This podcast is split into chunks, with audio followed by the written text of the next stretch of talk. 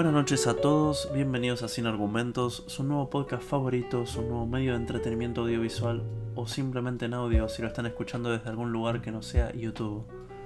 Este es un episodio especial que hoy era parte del segundo episodio del podcast que también va a ser grabado hoy, por el simple motivo de que estuve viendo muchas pelis y series y me gustaría compartir mi review y charlar de eso y también aprovechar de que voy a estar compartiendo este momento con una persona muy capacitada en el tema. Voy a estar compartiendo eh, este tiempo con el licenciado Iván Pérez, licenciado en cinematografía y experto en animación con un máster en técnicas de tejido avanzado. Así que, haciéndole honor a la presencia que estamos por tener, empecemos. Te relato, te cuento, te comento. Dígame. Yo estoy viendo una banda de cosas últimamente. Sí. Tengo muchas cosas en mente, no me quiero olvidar de nada. De paso, hago no recomendaciones con respecto a esto.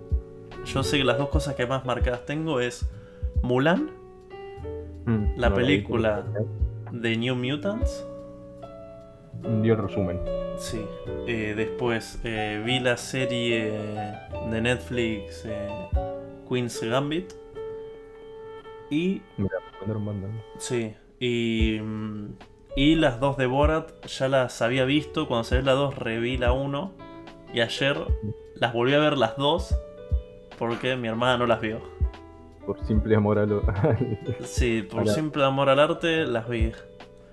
Así que voy a empezar mi descargo con todo esto porque es mucha información. Y es crucial la información que voy a dar porque en primer lugar no quiero que nadie jamás cometa el error de ver el remake de Mulan. Jamás en la vida. Jamás en la vida. Pero, pero jamás, eh. Tipo, hay cosas dolorosas de ver. Y está Después esto. Te juro por Dios que preferiría que hagan un remake de los Teletubbies, un remake de JJ el avioncito, antes de Uh. lo que le hicieron a Mulan. Uno de JJ en, en live action Sí, sería bueno. amigo, que, que sea la cara de un actor, boludo. La cara de no sé. No tengo la menor idea de quién podría estelarizar a JJ, pero Sebastián Estebanés, pero no importa. Sebastián Estebanés te saldría mejor. Yo te voy a relatar mi camino del dolor con Mulan, porque esto ya viene hace tiempo. Sí, sí. Mulan, en primer lugar, es mi princesa favorita de Disney. Siempre fue, para mí, Mulan, top tier, personaje de Disney. Está ahí en, en la cima.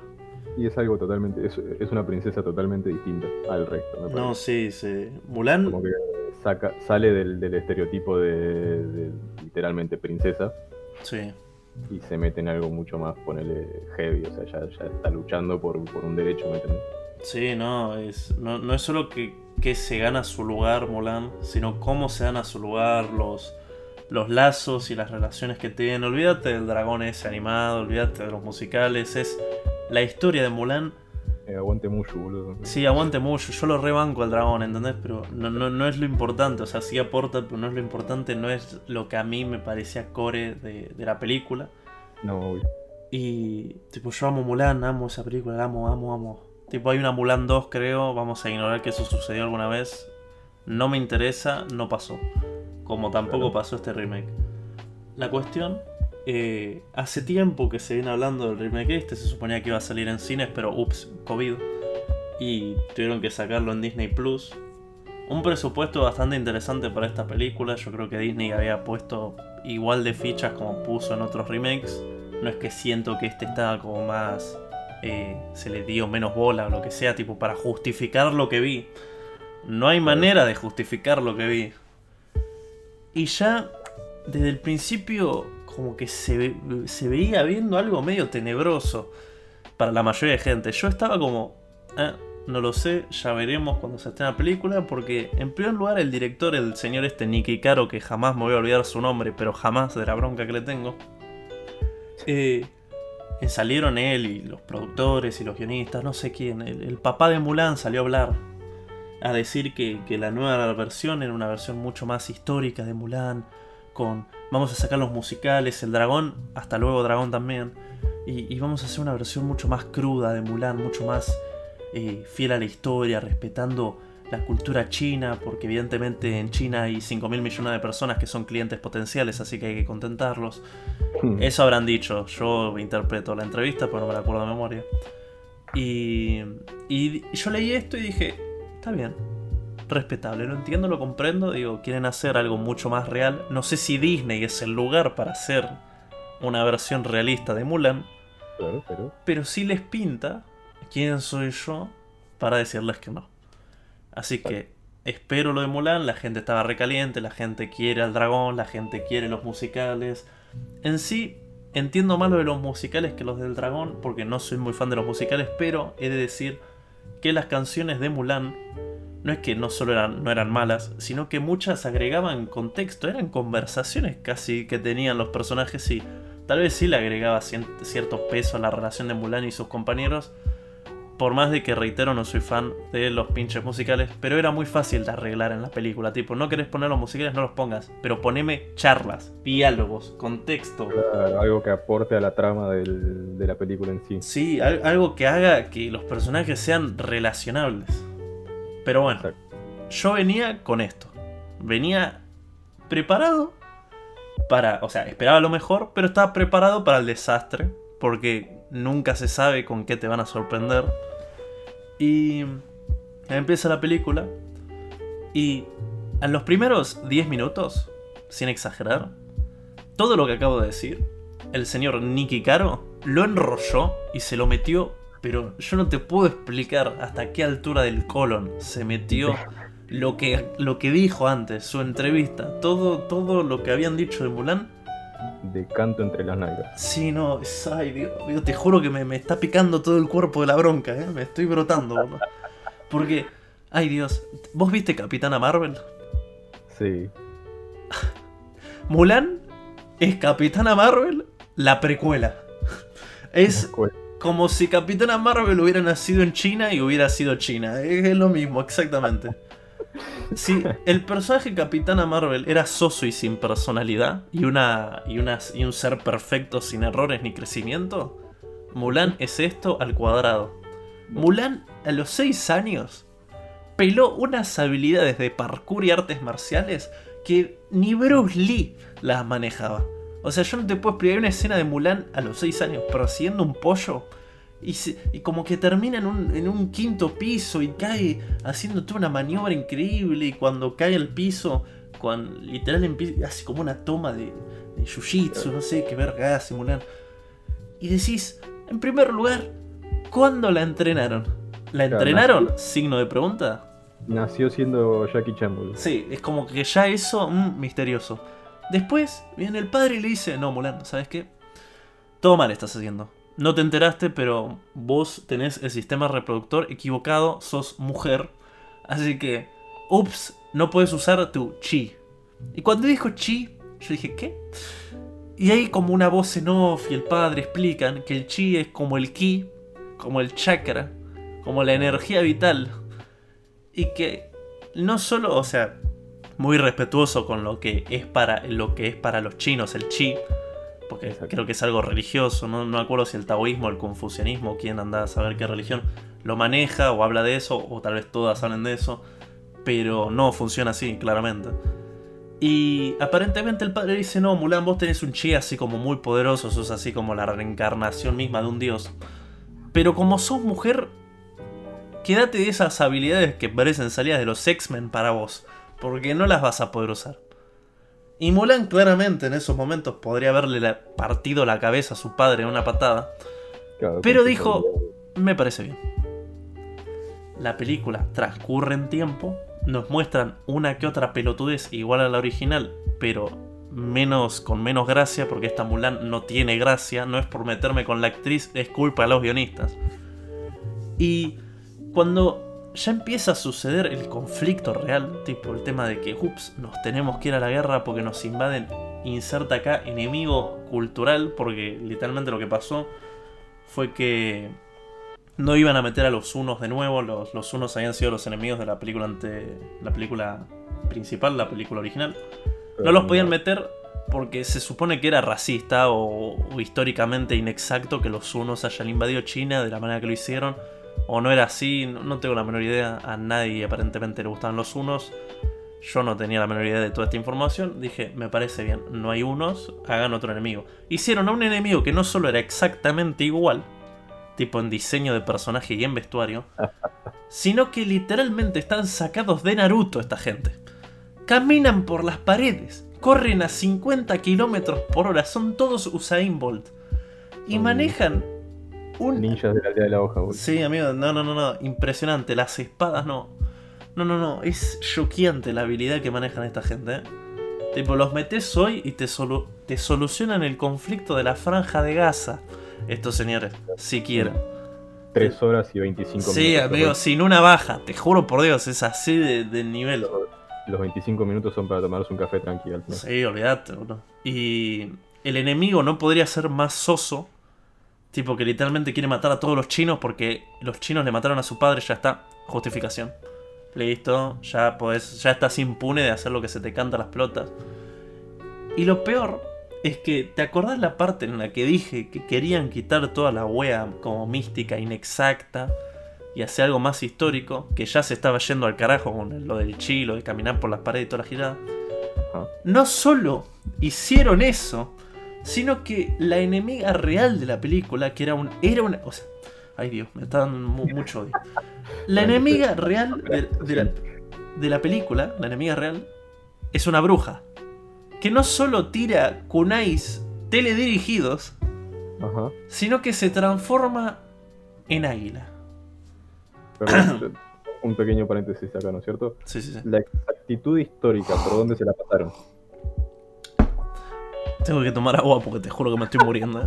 Te juro que. Es que amigo, yo no te juro que no lo puedo comprender. ¿Cómo verga? ¿Cómo te da la cara? ¿Cómo? O sea, me vas a decir que después de dar esa entrevista, un mes después dijiste, no, mejor vamos a hacer que esta mina se transforme en pájaro. Es Y- que tomás, yo creo que tomás eh, la excusa con la cual hiciste una reversión total de la película y te las pasás por las pelotas y No. haces lo que se te cantó el culo. No, es que yo supongo que se cansaron, dijeron, no, no da, tipo, no da a pensarla tanto, es una película que van a ver chicos, chiquitos, mentira, es prohibida para menores de 13 años la película. Es que me hace acordar, ¿sabes a qué? Al, al, al meme ese que están todos en una oficina tirando ideas para Ah, X sí, no, sí. y sale uno hablando de cualquier otra cosa y, lo- y lo tiran por la ventana. Bueno, sí, es el que le tiraban por la ventana es el que quería dar buenas ideas o respetar el contenido original. Yo es literalmente eso, amigo.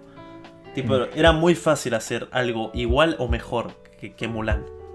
Va, Claro. tal vez cierta gente te podría decir que era muy complicado contentar a los fanáticos de Mulan, pero al menos desde al público objetivo lo podrías haber convencido. Pero esto ya es una atrocidad, te juro que es una barbaridad lo que acabo de, lo que veían mis ojos. Y para hacer tipo para adelantar demasiado porque no voy a estar 30 minutos hablando de estas porongas. eh, la guerra no tiene sentido, o sea, Mulan en primer lugar es literalmente Capitana Marvel, o sea, sin entrenamiento, sin nada, Mulan se culeaba a todo el mundo. Tipo literal. Literal. En la película original, el crecimiento del personaje era increíble. Escena tras escena tras escena de entrenamiento. Era impresionante lo que mejoró Mulan. Mulan no dormía entrenando. Era así de polenta para estar al mismo nivel. Porque se entendía que había una diferencia física. Y se respetaba. Y Mulan entrenaba para estar al mismo nivel. Claro, Era lo, que, re- épico. lo que se respetaba era eso, el, el- el esfuerzo que le metía, la, la dedicación que tenía por el objetivo que buscaba, ¿me entendés? Sí, era. No, es que literal, o sea, Mulan era una guacha campesina de un pueblo que jamás tuvo entrenamiento ni nada.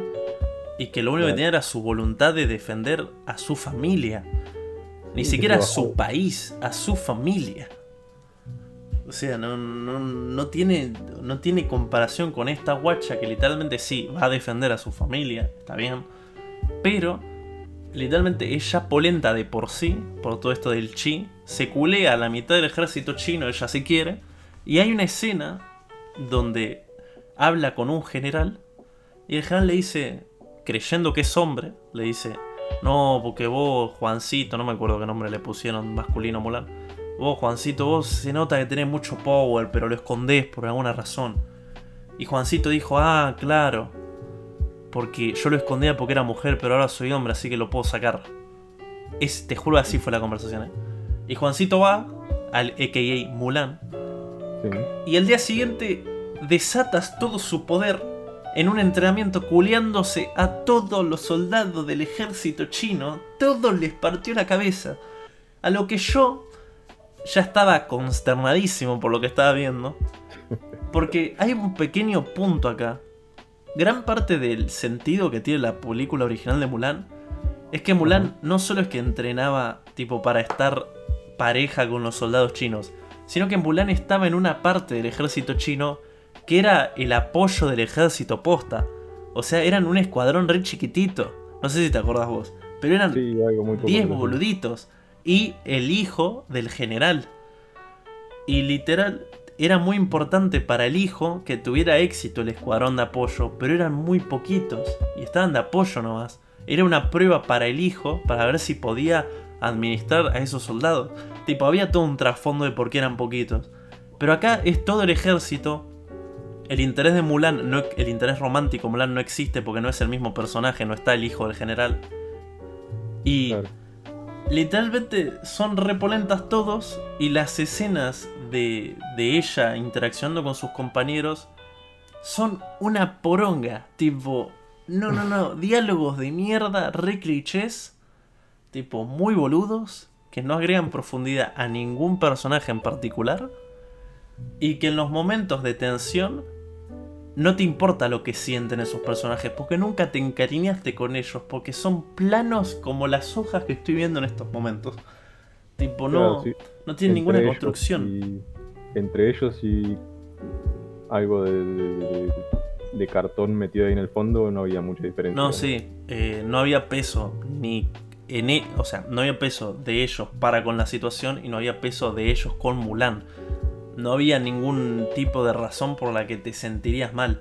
Y si tenías algún tipo de cariño con Mulan es porque es Mulan, porque ya la querés, un tipo de base. Ya hay un cariño si viste la original y quieras que no es el mismo personaje, así que le tenés un trasfondo de cariño. Pero las escenas no, no son ni la mitad impactantes que eran en la película original. Tipo, me dio una banda de lástima. Una banda. Y peor cómo termina. Porque termina todavía peor.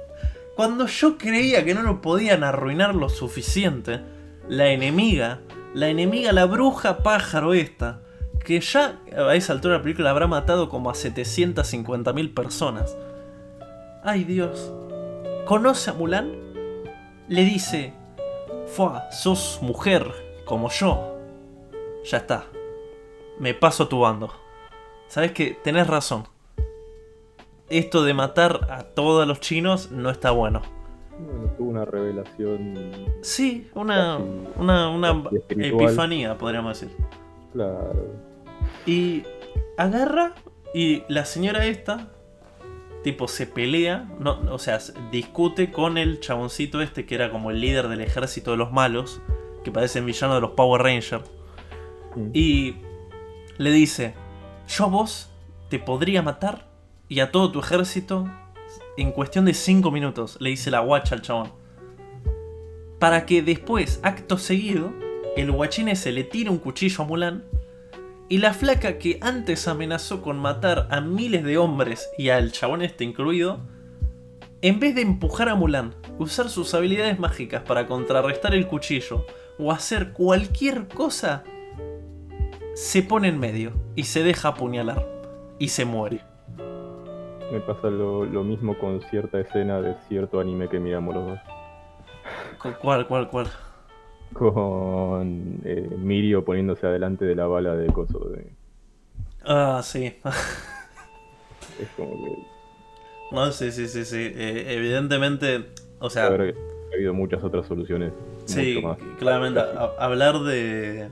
O sea, habría más soluciones para hacer que Mirio pierda sus poderes. Yo entiendo que era para que el guion tenga sentido, pero... Es que estaba muy OP, me parece. Sí, no, sí estaba muy polenta Mirio, no, en eso entiendo, pero evidentemente hablar de Boku no Hero nos llevaría como tres horas de, de Tema para otro día. no, sí, es tema para otro día, pero tenés tu punto acá. Claramente, igual me dio más bronca lo de Boku no Hero que lo de Mulan en este caso, en este pequeño caso. Sí. Pero eh, claramente me pareció un recurso nefasto.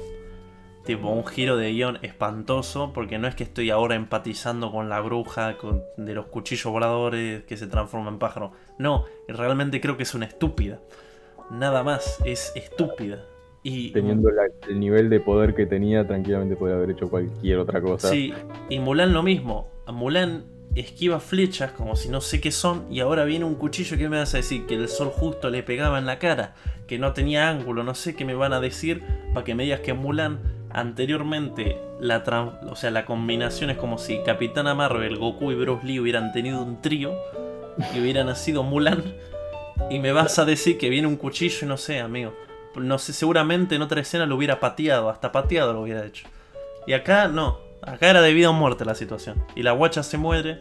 Mulan evidentemente acto seguido se culea fuertemente al señor este sin personalidad. Imagínate qué tan poco importante es que no me acuerdo en su nombre siquiera.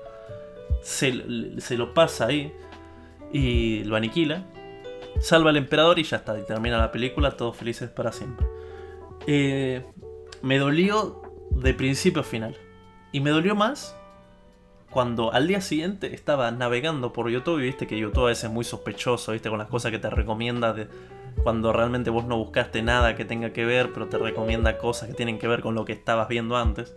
El, algoritmo de YouTube es cuando menos un poco turbio, sí. Sí, no, sí, es, es misterioso y encantador, pero me respeta bastante, así que realmente me recomienda cosas que me puedan interesar. Así que está bien, si me espían, lo acepto. Eh, como se dice, y me, me, recomendó un video que literalmente se llamaba. Es, de una chica china, una chica de China. Y el video se llama 49 minutos diciendo todas las cosas que están culturalmente mal en Mulan, el remake. ¿Para qué, duración tiene la película de Mulan? Una hora y media. Ah, te, lo voy, a decir en estos mismos momentos. profesionalismo. Obvio, siempre. Mulan Remake.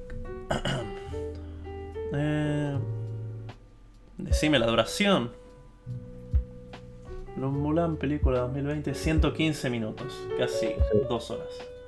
O sea que de 115 minutos tenés aproximadamente unos 40 y pico de minutos que están mal. No, no, no, no. Eran 49 minutos de la guacha hablando de las cosas que estaban mal. No era que 49 minutos estaban mal. Bueno. Tipo, es peor todavía. Porque si 120 minutos de película te dan 49 minutos hablando de corrido de las cochas, de las cochas, de las cosas que estaban mal culturalmente en Mulan, que es solo un tema de conversación. Uf, no vi el video entero, ni de casualidad. Pero yo entendía el dolor de la guacha y lo ilusionado que estaban mucho del público chino por ver esta película porque decían que iba a ser culturalmente respetuoso y nada que ver. Evidentemente, no solo por eh, los guachos trepando paredes, la mina transformándose en palomas, un ave fénix volando por ahí y cosas varias, y Mulan siendo súper poderosa, sino porque edificios, vestuarios, canciones, armas, de todo no tenían nada que ver. Nada, aparentemente. Aparentemente, porque reitero, no vi el video completo. Claro, igual calculo que eh, la idea, el concepto que tiene eh, el ciudadano estadounidense común sobre la cultura china y la cultura china en general son cosas muy distintas. Sí, evidentemente, no, claro, obvio. El punto está en que Mulan no es una parodia, tipo, y Mulan claramente dijo, los directores dijeron que tenían que hacer algo más representativo Tipo algo más. A, algún ciudadano común estadounidense las diferencias entre las culturas de los países de Sudamérica. Para ellos somos todos no, Claramente. Tipo, muy triste todo. Y hay dos cosas que me gustaría mencionar ahora que estoy en la página de Wikipedia del remake de Mulan. En primer lugar, la película tuvo un presupuesto de 200 millones de dólares, a los que recaudó 66. Una pérdida mal. Sí, una pérdida dolorosa. Después, todos los guionistas, productores y directores no hay nadie chino. Así que yo supongo que toda la información la sacaron del mismo Wikipedia o de un documental de History Channel de alienígenas ancestrales. Imagino que de Wikipedia. sí. Así que sorpresas, jaja, ninguna. Madre de Dios. triste, triste cuanto menos. Pero acá no termina mi tristeza, porque tengo más cosas de las que hay que hablar obviamente. Siguiente, siguiente tema. Hablando, hablando de esto, yo no sé si, tipo, si da, lo voy a dividir. Tipo, voy a poner review de Mulan, uno, review de tanto, y en videos distintos. Salvo en el podcast. El podcast lo voy a subir todo entero, no importa un carajo. Pero para YouTube sí, probablemente lo recorte. Eh, si queda bien, lo recorto. Y ahora, tipo, hablar de los. Ay Dios, de los nuevos mutantes. The New Mutants. La película que se suponía que se iba a estrenar en el 2018 y la terminé viendo hace una semana. Sí, tuvo como unos 4 o 5 posibles estrenos, posibles fechas de estreno, uh recuerdo. Sí, impresionante. Vos viste el resumen, así que cosas que, que, voy a describir, sabés de qué onda. Sí, más o menos. Comparto mi opinión con el señor de Te lo resumo. Tipo, comparto la visión de me gustó la película, fue entretenida, pero evidentemente tiene problemas. Sí. Pero cuando la vi, porque yo vi el resumen y después vi la película. tipo, me importa un carajo. Eh, yo no sabía que eran tan profundos. Yo creo que el señor de Te lo resumo se, se omitió varios detalles. Tipo, de por qué la película eh, tiene muchos problemas. Yo no sé si hubo muchos cambios de visión en la película. Yo no me acuerdo si cambiaron mucho de director con tantos reprogramaciones con su estreno. Yo no me acuerdo de eso. Pero claramente hay una visión retorcida mal de lo que la película quiere ser. Porque no plantea ni un mundo, o sea, el mundo es obvio que está planteado ya hace tiempo, el de los X-Men, o sea, eso es creíble para nosotros, pero no plantea una situación con sentido no plantea una visión lógica, una visión de la película, lo que quiere llegar, porque no se sabe si es una comedia situacional, una película de terror o una película de superhéroes normal. Tipo, te juro por Dios que están metidos las tres cosas y, sobre todo la dirección de guion. Los personajes no, terminan de, de tener una identidad como muy marcada, salvo, creo, una o dos excepciones, una cosa así. O sea, me, me da una banda de tristeza, porque la película, por uno de los caminos, podría haber sido muy buena. Creo que, o sea, por el camino de ser una película de terror, una película así más eh, de suspenso, claro. hubiera estado épica. Es que era un recuerdo cuando se empezó a hablar de New Mutant e-, era el, camino por el que tenían planeado seguirlo. O sea, estaba una película de terror barra suspenso. O sea, esa era la idea. Claramente esa era la idea. Sobre todo por los personajes que trajeron. O sea, hay tres que muchos no tienen nada que ver y qué sé yo, su trasfondo sí aporta ser cierta eh, trasfondo así medio oscuro pero no, no visualmente o para la situación podrían aportar lo que sí aportaban para mí dos personajes, que es el, personaje de Magic, que está interpretado por la Anya Taylor-Joy, la rubia esta que le gusta dulce leche, eh, y por el personaje de la otra chica, que no me acuerdo su nombre ya, que, que interpreta, no me acuerdo qué personaje de los X-Men, sé que existe, sabía de su existencia, pero eh, no me acuerdo el nombre de la reputísima madre. Que tiene un poder muy curioso que es el poder de meterse en la mente de la gente y, hacer que sus pesadillas se vuelvan tangibles. Que en los cómics no es tan así, tipo en los cómics literalmente son ilusiones, es como más algo mental que literalmente algo palpable, pero en esta película lo hicieron así, me parece exageradamente perfecto, tipo reversionan al personaje como se les cante las pelotas. El punto está en que literalmente eh, se siente una re falta de rumbo por parte de la película porque el, tema este de que la guacha pueda recrear pesadillas y el hecho de que estén internados en un lugar, tipo, son claramente dos cosas que juntitas hubieran hecho una película de suspenso buenísima. Sí, sí, sí.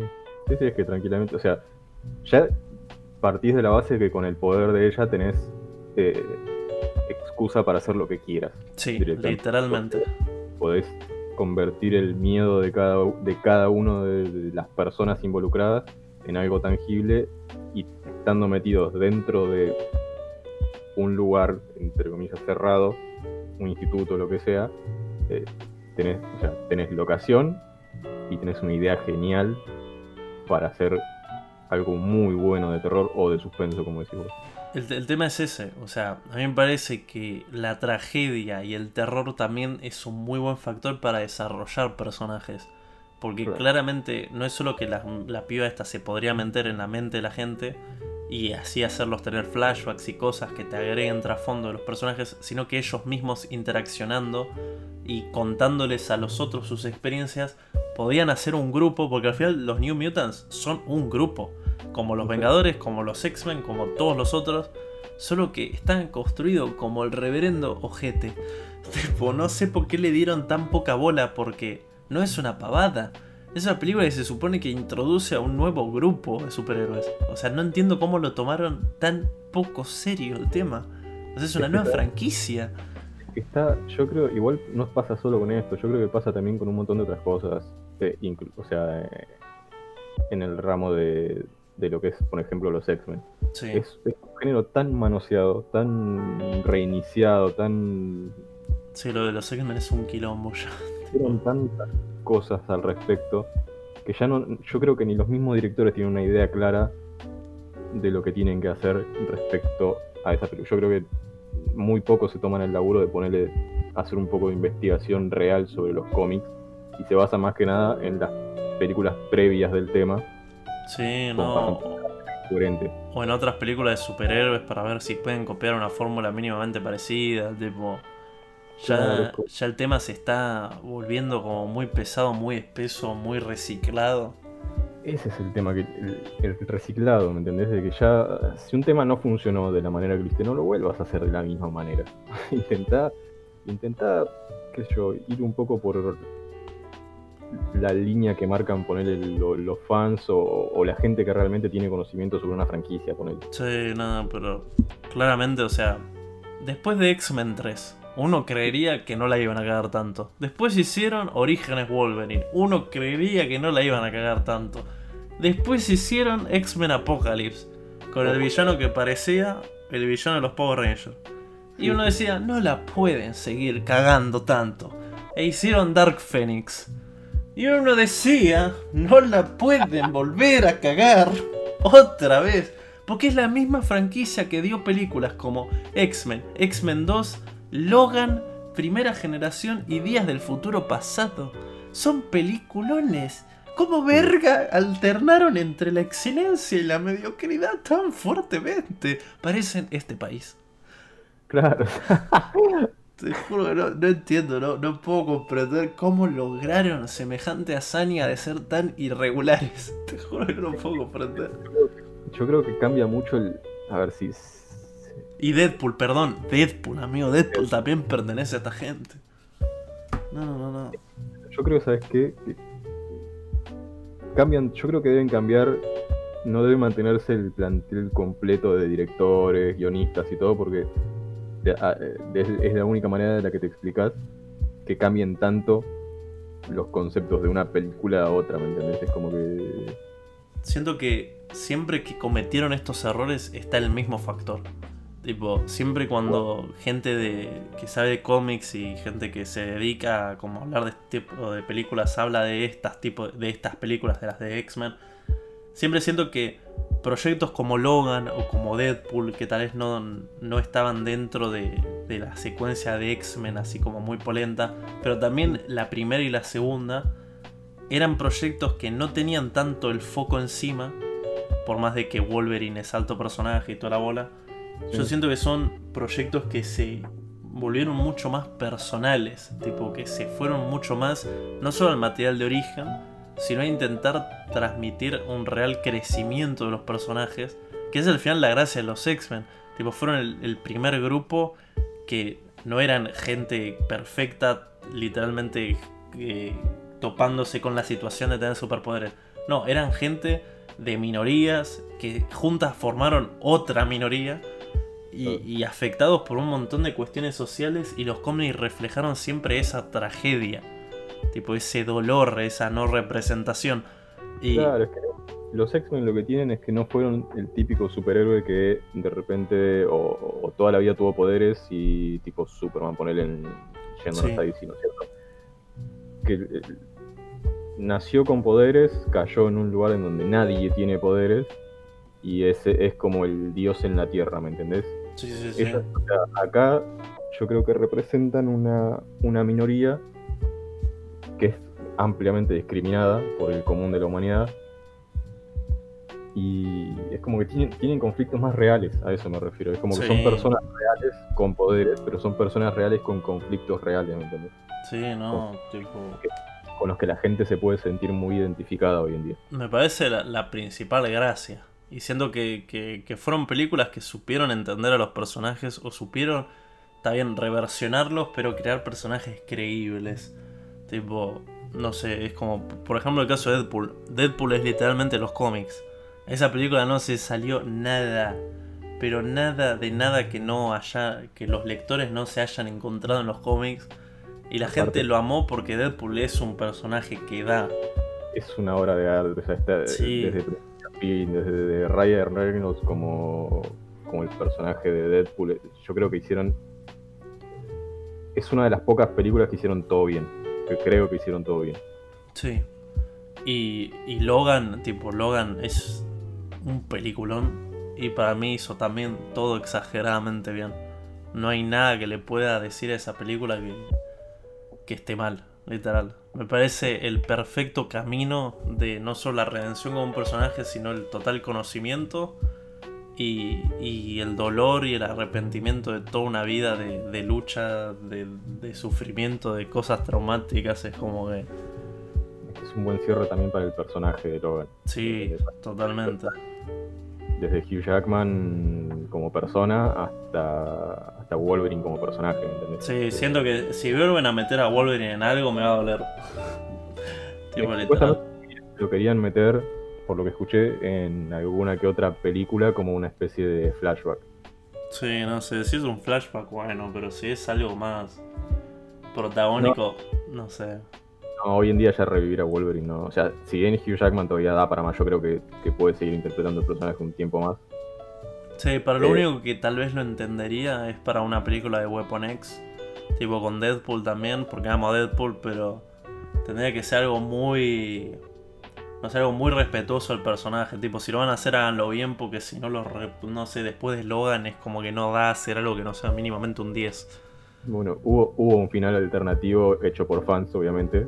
No sé si lo viste, en el que Deadpool va a la, a la tumba de, de Wolverine Sí. con una pala y un. ¿Cómo se llama? Y creo que era una inyección, si no, me- si no mal recuerdo, de, de un químico para dar restaurar superpoderes. Sí. Y lo quiere des- para desenterrarlo y revivirlo. Y la verdad. sería algo que haría Deadpool, la verdad. Me cagué de risa cuando lo vi, boludo. O sea, Estaría está, bien, estaría bien. está muy, está muy bueno, boludo. No, sí, la verdad que sí. Y bueno, siguiendo hablando de New Mutants, siento que el principal error que tiene la película es no saber cómo construir sus personajes. Que te juro que no entiendo cómo vuelven a cometer estos errores. Porque, o sea, tenés eh, al guachín que mató a su viejo sin querer, al guachín que quemó a su novia sin querer, a la flaca que la trataban de bruja, a la mina que mató a su padre sin querer y a todo el pueblo, y a eh, Anya Taylor Joy que no mató a nadie o mató a mucha gente, pero tipo está traumada porque una gente de una secta media rara como que la trataba mal de nena o le hacía cosas de niña, quién sabe qué. Eh, y tienen conflictos lo suficientemente catastróficos como para tener altos diálogos. Pero están tan mal explorados sus conflictos. Tipo, hay una sola conversación genuina entre los dos guachines, el que quemó a su novia y el que mató a su papá, que es mínimamente relevante, donde el guachín que mató a su papá le cuenta lo que pasó. Pero ahí, el flaco que quemó a su novia no quiso hablar. Y después se dio a entender que todo el mundo entendió que el guachín mató a su novia. Tipo. Y así con Claro. todo.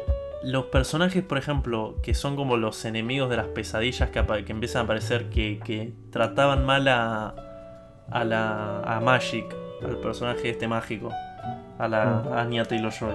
Eh, en ningún momento se explica ni quiénes son, ni por qué usan máscaras, ni qué carajo le hicieron, ni por qué ella es como es. Tipo, en ningún momento su personaje tiene ningún tipo de trasfondo o crecimiento, es solo forra porque sí al principio. Después aparecen esos guachos, la flaca se va a un mundo mágico, se teletransporta, porque les tiene mucho miedo, abandona a su compañero, y de la nada aparece de nuevo y los mata a todos. Y te quedas como, ¿qué? ¿Qué? ¿Eh? ¿Eh? Tipo, ahora no les tiene más miedo, ¿por qué no les tiene miedo ahora? Tipo, y antes sí. Claro, no hay desarrollo de personaje. No, sí, en ningún momento. Aparecen y cambian porque sí. Y... y, y literal, tipo, ya el personaje de la guacha, o sea, en todo esto tienen una mini relación lésbica la, la, la protagonista y la señorita Anya Stark. Eh, tiene una mini relación lésbica que me pareció cute porque literalmente, bueno, entiendo que se quieran porque está en un momento de super fragilidad y tipo, hay un cierto contexto, no me pareció sacada de la nada. Pero sí, la historia de la guacha no tiene sentido, o sea, sí tiene sentido, entiendo que la religión católica la perseguía, la trataba de bruja, la guacha que se transformaba en lobo. Qué irónico que una que Anya Stark se transformaba en lobo. Lo acabo de pensar y tiene todo el sentido del mundo. Cuestión. Cuando lo vi también pensé lo mismo. es como que, le quedó el. Sí, le quedó ideal el temita. Quedó pegado al lobo para siempre, boludo. Sí. Eh, bueno, eh, tipo, me pareció lógico y dije, bueno, está bien. Eh, entiendo que la perseguían por bruja, que no sé qué, le pusieron una W, pero en ningún momento ella habla de cómo se siente, ni qué le pasó, ni, por qué le bruja ni su familia, ni cómo terminó ahí. Nadie sabe, nadie, nadie dice cómo terminaron ahí. Y el internado ese en sí no tiene sentido porque está controlado por una guacha que hace campos de fuerza y por eso no se pueden escapar. Pero son mutantes mucho más polentas, tipo la podrían haber matado a la guacha si se querían escapar. O me hace decir que la bocha que se teletransporta entre dimensiones no podría haber salido por el otro lado. o no, te juro que no lo comprendo y. Y si me decís que los doparan o algo, que me hubiera parecido un buen recurso, pero no, nada. Ni, ni siquiera había otra gente, estaban todos internados con la guacha de los, de los campos de fuerza. No había nadie más. Es como si se hubieran quedado sin presupuesto para hacer un mundo creíble o una situación creíble. O sea, no te puedo entender que nadie, o sea, nadie, no hayan estado con nadie. Si me vas a decir que vas a ser un personaje ultra turbio, que sea como la sombra los que los está torturando, hace algo mucho más sombrío que una médica. Que, literalmente, no sé, tipo lo menos intimidante del mundo y tiene un poder re estúpido. Tipo así, no sé, un supervillano en condiciones o... Hace un Freddy Krueger, ¿entendés? Hace, algo que, que dé miedo, que atormenta a adolescentes. ¿Querés hacer joder con las pesadillas y toda la gilada, bueno, al menos hacelo bien. Claro, es que tenés, a ver, es que te da el contexto para hacerlo, ese es el tema. Si, vos me decís, eh, capaz que metes un super villano o algo demasiado poderoso y queda muy agarrado de los pelos, bueno, eh, discutible. Pero acá te da el contexto porque no solo eh, tenés un lugar en el que se puede hacer ese tipo de cosas, porque estás hablando de un mundo en el que hay mutantes que pueden tener distinta cantidad de poderes totalmente variados. Sí. Sino que también podría entrar en juego el poder de la piba que se mete en, los, en la cabeza de la gente y saca los miedos. O sea, se podría aprovechar de ese poder, poner el, villano. Sí.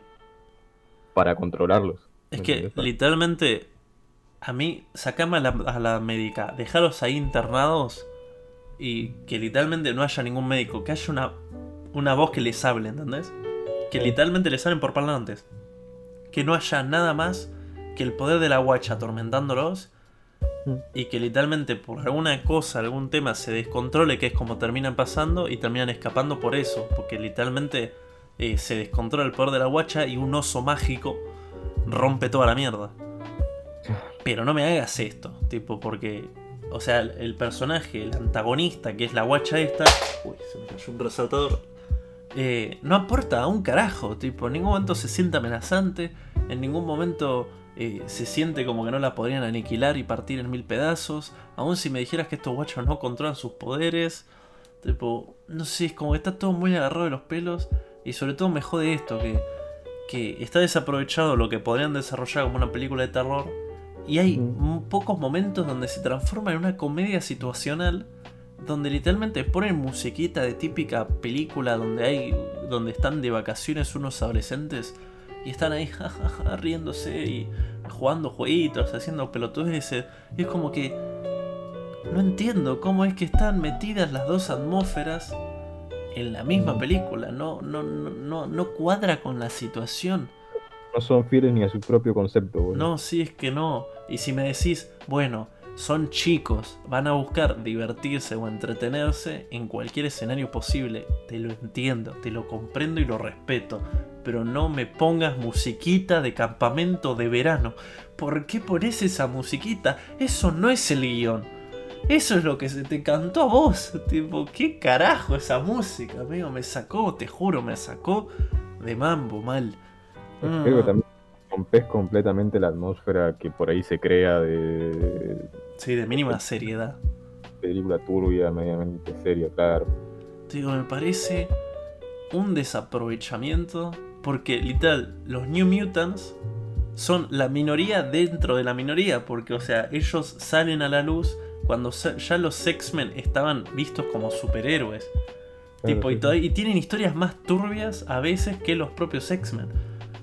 Y me haces esta montaña de caca. Te juro, no lo puedo comprender.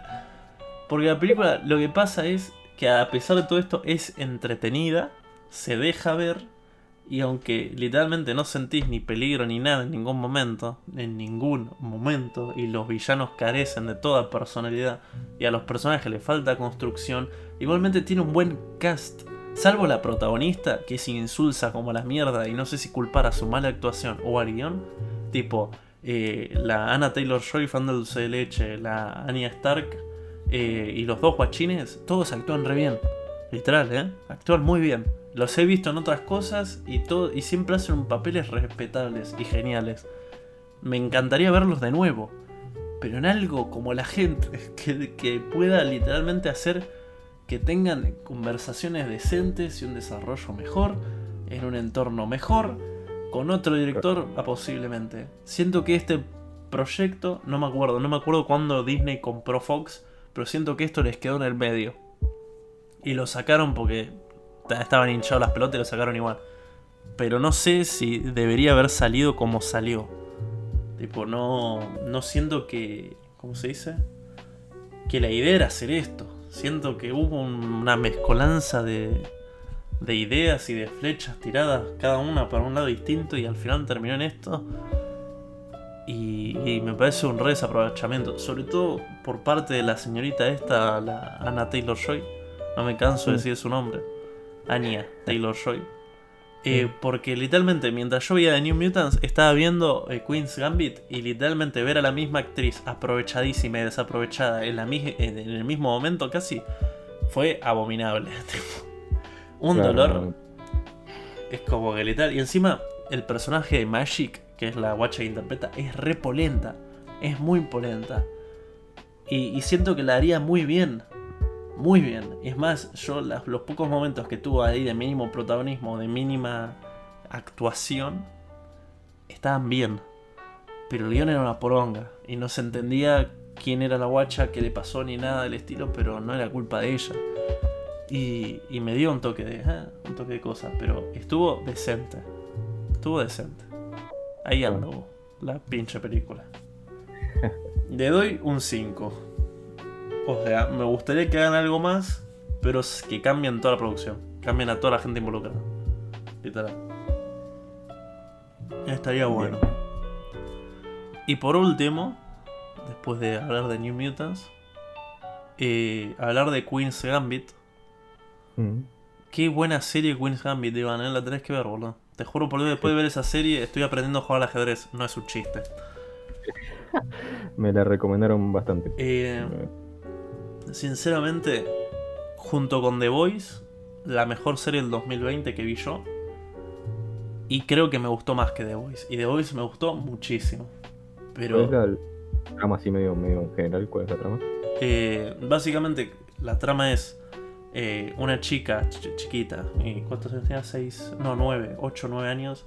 Eh, queda huérfana, su mamá muere en un accidente que no voy a dar la naturaleza del accidente por no hacer spoiler, eh, pero la guacha queda huérfana y dentro del orfanato, eh, evidentemente hay todo un contexto y lo impactante de vivir en un orfanato, sobre todo en la época en la que transcurre la serie, que me parece una decisión buenísima hacerla en los 50-60, o sea, ya sé que es cosa de la novela original, no es una decisión, pero la ambientación y literalmente cómo transcurre y la época da para un juego, tipo, impresionante. O sea, me parece que la mejor época para hacer una historia así, una hermosa dirección de la persona que haya escrito esto, tipo literal. Y bueno, eh, quedar huérfana en esa época, el contexto, la educación y todo lo que le querían brindar. Era una muy buena estudiante, una chica muy inteligente, pero evidentemente atormentada por todo lo que estaba sucediendo. Eh, un día baja al sótano y ve al conserje, al chabón de mantenimiento del orfanato, eh, jugando al ajedrez solo. Y, el, y el guachín, tipo, el, el señor en realidad no era un guachín, eh, porque la flaca, la pibita le pregunta, ¿puedo jugar? Le dice ahí todo adorable. Y el señor le dice, no. ¿Por qué no? Y ahí empiezan a discutir. Y el chabón le dice, las nenas no juegan al ajedrez. Y ella se va re enojada ahí, pero cada vez que baja a hacer lo mismo, tipo, a ella la mandaban al sótano a sacudir los borradores, tipo, para quitarles la tiza. Sí, sí. Y siempre lo veía jugando al solo. Y un día va y le dice, ya aprendí algo, mirándote. Y le pregunta qué, el chabón. Y le dice, y le empieza a explicar cómo se mueven todas las piezas. Y el chabón quedó así como medio, uy, ¿qué está pasando? La hace sentarse y se juegan el primer partidito. Y, y ahí la, cada vez que ella bajaba a hacer lo mismo, eh, jugaban un partidito de ajedrez. Así empieza. Y transcurre durante bueno, su infancia y durante toda la década de los 60 la carrera de, de la guacha en el mundo del ajedrez, tipo desde, desde crecer en el orfanato, porque pasa toda su vida, tipo adolescencia ahí, eh, hasta, no me acuerdo si los 15 años, se supone, una cosa así, hasta que la adoptan y, eh, bueno, todo el desarraigo con el lugar este, toda la atmósfera que se empieza a tener con respecto a su vida pasada, porque claramente ahora está contrastando mucho con su vida actual, y cómo el ajedrez vuelve a ser un nexo entre todo lo que vivió antes y todo lo que vive ahora. Y empiezan un montón de temas desde la época, eh, la discusión y la crítica social que me parece que están sutiles en muchas partes y muy presentes en otras, pero siempre tratado de un, lugar muy bueno, muy respetuoso y no necesariamente muy ruidoso, tipo se dice mucho con pocas palabras. Y, y literalmente la serie te va llevando a través de la vida eh, de la flaca con todos sus problemas, su relación con su nueva familia, el abuso de sustancias, eh, lo que es ser un genio atormentado, lo, lo que pasa por la mente de la flaca, las relaciones que empieza a tener, que no son poco interesantes. O sea, vos ves el elenco de la serie y son todos actorazos. Uno tras otro tienen un papel muy, muy, muy bueno. Y empieza todo esto, o sea, la, la serie claramente se diferencia en tres etapas. La flaca en el orfanato, la flaca en su vida, después del orfanato, y la flaca reconstruyendo su vida. Hay una parte donde ella tiene un montón de conflictos y claramente reconecta con todo lo que le pasó y empieza realmente a hacer eh, un tratamiento de todo lo que le sucedió. Y, Claro. y todas esas conversaciones y cómo tratan el tema de la salud mental de ella y los personajes que empiezan a aparecer, ya sean anteriores de, de cuando era chiquita, los personajes que, que fue conociendo después de más grande, todos empiezan a tener un rol tan importante y un desarrollo tan precioso que por más de que la flaca sea un desastre, hay un camino de crecimiento. O sea, si me quejé en, The New Mutants y en Mulan del crecimiento del personaje, acá me tengo que parar y aplaudir de pie, o sea, literalmente a, a los guionistas de esta serie, al chabón que escribió, porque literalmente el desarrollo de la flaca esta no solo claro y comprensible, sino totalmente justificable, entendible, encantador, encariñable, entrañable, todo lo que se te puede ocurrir. O sea, no hay manera que no te encariñes con ella, o que la entiendas, o que empatices con el personaje. Ya tendrías que ser de hielo prácticamente, o tener la empatía al menos 25, para no, para no captar los sentimientos que ella tiene. No la hacen sensible ni la hacen eh, sentir frágil en ningún momento. El personaje está todo el tiempo buscando control, buscando que no le afecten las cosas que le pasan. Y se siente, y en el momento en el que se quiebra de verdad, lo sentís vos como espectador. Lo sentís porque sabés el esfuerzo que hizo todo el tiempo para abstraerse de todas las cosas que le pasaban. De una manera muy insana, pero entendible. Porque muchas de las conductas que la flaca, que tie- que la flaca tiene son conductas que, todo, que mucha gente tiene, que mucha gente se puede relacionar con no solo por el abuso de sustancias, sino por actitudes que son totalmente autodestructivas y eh, totalmente destinadas a hacer de tu vida un calvario menos autorreflexivo, tipo de no pensar tanto en la, toda la mierda que te está sucediendo todo el tiempo. Y en el momento en el que se quiebra, te quebras vos con el personaje. O sea, literalmente no. Como que van trabajando al, espectador dentro del personaje, ¿me entendés? Sí, sí, sí, sí. Eh, es, como se tiene que hacer una buena serie, ¿entendés? Tenés que lograr que el personaje, eh, en realidad que el, espectador se sienta de cierta manera, eh, ¿cómo se llama? Identificado con el, con el personaje en sí. Sí, es que encima es un personaje muy real, ¿entendés? Muy real. O sea, es difícil a veces hacerte sentir eh, conectado con determinados personajes, sobre todo cuando son sus situaciones muy eh, excepcionales, como puede ser hacerte conectar con un superhéroe.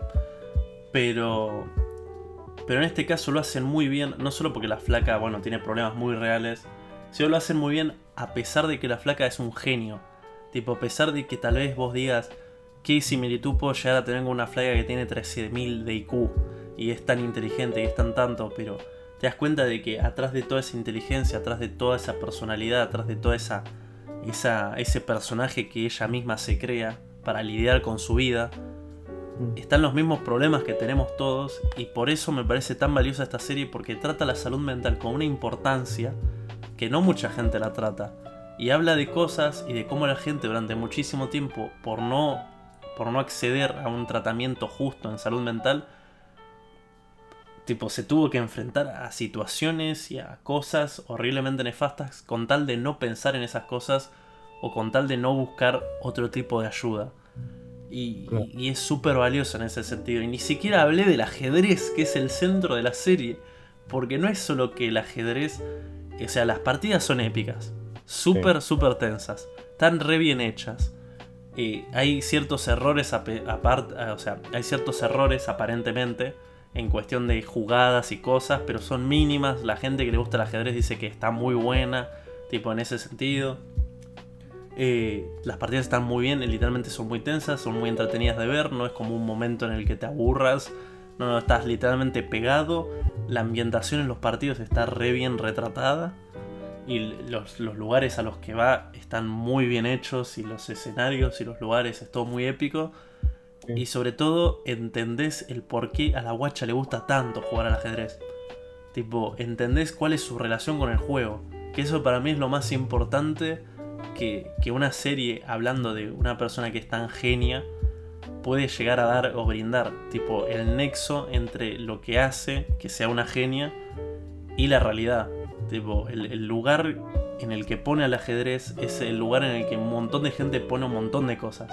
Literalmente lo que hace, o la situación, el juego, lo que sea, que hace que vos te sientas en más, más control de tu vida, tipo, hace que te abstraigas de una situación nefasta y te pongas en un entorno donde vos manejas todo.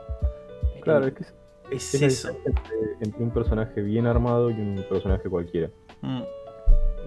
O sea, en este caso, como vos decís, el personaje tiene una historia o algo de trasfondo que lo hace, que lo relaciona directamente con el desarrollo de la historia de la serie. Sí. no es que es algo que está metido así porque sí, sino, por, sino que tiene todo lo que pasa alrededor del personaje tiene un sentido y tiene una historia por atrás. Sí, sí, sí, sí. No pasan porque sí, porque caen del cielo. No, sí, es. Es, lo interesante. Es, es la diferencia, creo, entre una buena serie o un buen personaje y el resto. Sí, no, es. Es literalmente de las mejores. de los mejores crecimientos que yo vi de personajes. Tengo un montón de cosas y me que ya he visto. Una cantidad de pelotudeces tan grande. Una cantidad de series tan enorme. Pero la verdad que me sorprendió a un nivel. Eh, literalmente es exageradamente recomendable. Muy recomendable. O sea, recomendé a todo el mundo porque eh, no hay manera que no te pueda parecer interesante. O sea, habla de tantas cosas. Podría literalmente hablar una hora y media más de toda esta serie porque siento que en un montón de partes toca temas muy sensibles y los toca tan bien que digo, amigo, no puede ser. Y me van a. me podrían decir, no, esa es otra serie que. otra serie que, que, que atiende a la agenda política y habla de temas progresistas. Mentira. Tipo, es una serie que habla perfectamente de las situaciones sociales. Muy así, muy, muy tranqui. Habla de situaciones muy feas de la época que trascienden el tiempo, tipo que son cosas que nos afectan a todos y que siguen afectando a muchísima gente. Y lo hace tan exageradamente bien que yo todavía no puedo comprender que, que- que gente no la haya visto antes y que no le vayan a dar un Oscar por actuación a la flaca esta, porque actuó tan bien. Literal, o sea, para mí esta flaca, o sea, me importa un carajo que no sea tipo que no haya nacido acá. Para mí esta flaca es Messi. Literal. Olvídate, amigo. Tipo, tiene acento porteño, le gusta dulce de leche. Messi. Ya está, amigo. Ya está. Tipo, orgullo nacional. Literal. De lo hermosa que fue esta serie. Así que ya sabes, si tenés un tiempo para ver algo, hay dos cosas que tenés que ver: The Voice y esto. Literalmente. Lo tengo en cuenta. Ay, Dios, ya me descargué. Desde el odio a la completa admiración. Ya me, me pude descargar, literal, de todos mis sentimientos encontrados con estas obras cinematográficas. Obras cinematográficas y la serie esta. Y la siguiente, claro. Ah, maravilloso. Nada más me, me queda agradecerte a vos por haberme dejado invitarte a esto, por participar en esta hermosa conversación. Siempre, siempre, siempre es un placer. Ah, Así que bueno, eh, para no hacerla más largo, termina este maravilloso episodio especial eh, insultando a directores de películas relacionadas con Disney, porque me acabo, de, me acabo de dar cuenta que Fox es propiedad de Disney, así que todo es culpa de Disney. Mm, The New Mutants, Mulan, culpa de Disney. El ratón ese culeado y el chabón que está en un freezer, todo culpa de Disney. Después, eh, ¿qué? Disney, dueño de- que digo, básicamente hoy en día Disney es dueño de prácticamente todo. No, sí, es, es, es terriblemente turbio el asunto. Literal. El monopolio de Disney. eh, Tema para otro episodio también. Así que nada, desde el odio de Disney al encanto por la serie de la de ahora el exponente más grande de nuestro país, sí. eh, un camino de, de odio y amor que hemos recorrido en esta hora, 1 minuto 58 segundos. Bien ahí. Así que evidentemente lo voy a cortar para eh, subirlo a YouTube en partes distintas, pero el total va a ser escuchable en todas las plataformas a donde se termine mandando esto. Porque XD se manda a 700 plataformas, o sea, no es un chiste.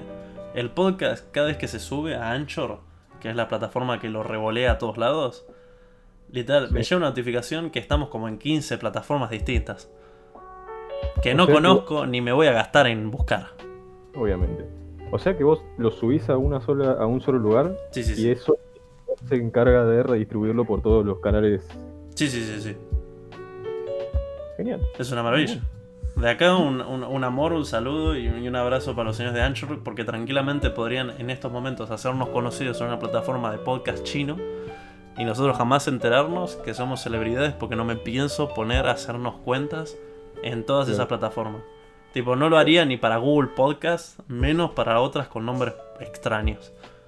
Un día caemos en China y somos conocidos ¿Te por imaginas? todos. Sería lo mejor que me podría pasar en la vida. Lo principal, iVoox, Spotify y YouTube. Y futuramente otras redes sociales si Dios quiere. Así que nada. Eh, aviso para la gente que esté escuchando esto, si hay alguien que lo está escuchando, ojalá que sí. Eh, el segundo episodio será grabado el bello día de hoy y será subido quién sabe cuándo. Porque no hay fecha. Se sube cuando termine de editarlo y, y internet quiera que se suba. Así que nada. Nos despedimos, Iván. Iván. Ibai, te dije. Nos despedimos, Iván. Muchísimas gracias por estar. Hasta luego. Igualmente, hasta luego.